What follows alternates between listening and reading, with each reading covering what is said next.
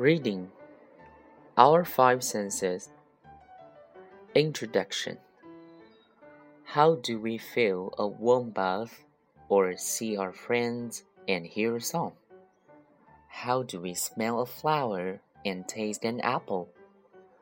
Our brain uses our five senses to tell us things about our world.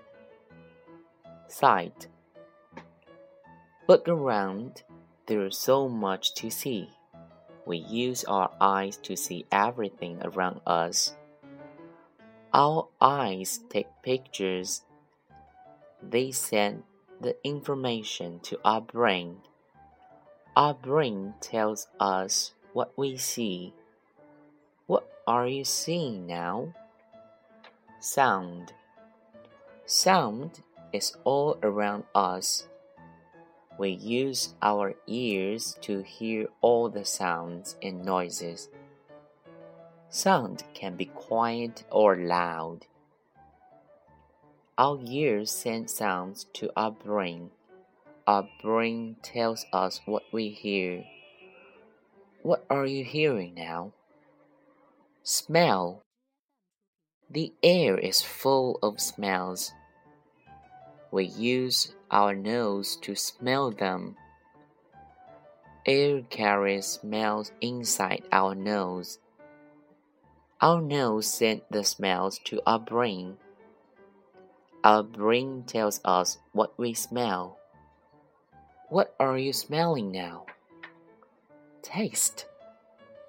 Foods we eat can be sweet, salty, sour, or bitter. We use our tongue to taste our food. Our tongue has tiny palms called taste buds. They send information about food to our brain. Our brain tells us what the taste is. What have you tasted today? Touch. How do you know if something feels hot, cold, soft, hard, or scratchy? We use parts of our skin to touch. Our skin sends our brain information about things we touch. Our brain tells us how things feel. What does this paper feel like?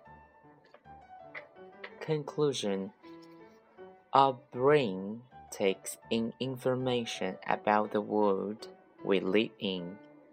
Then our brain tells us what we are seeing, hearing, smelling, taste, and feeling. That's all.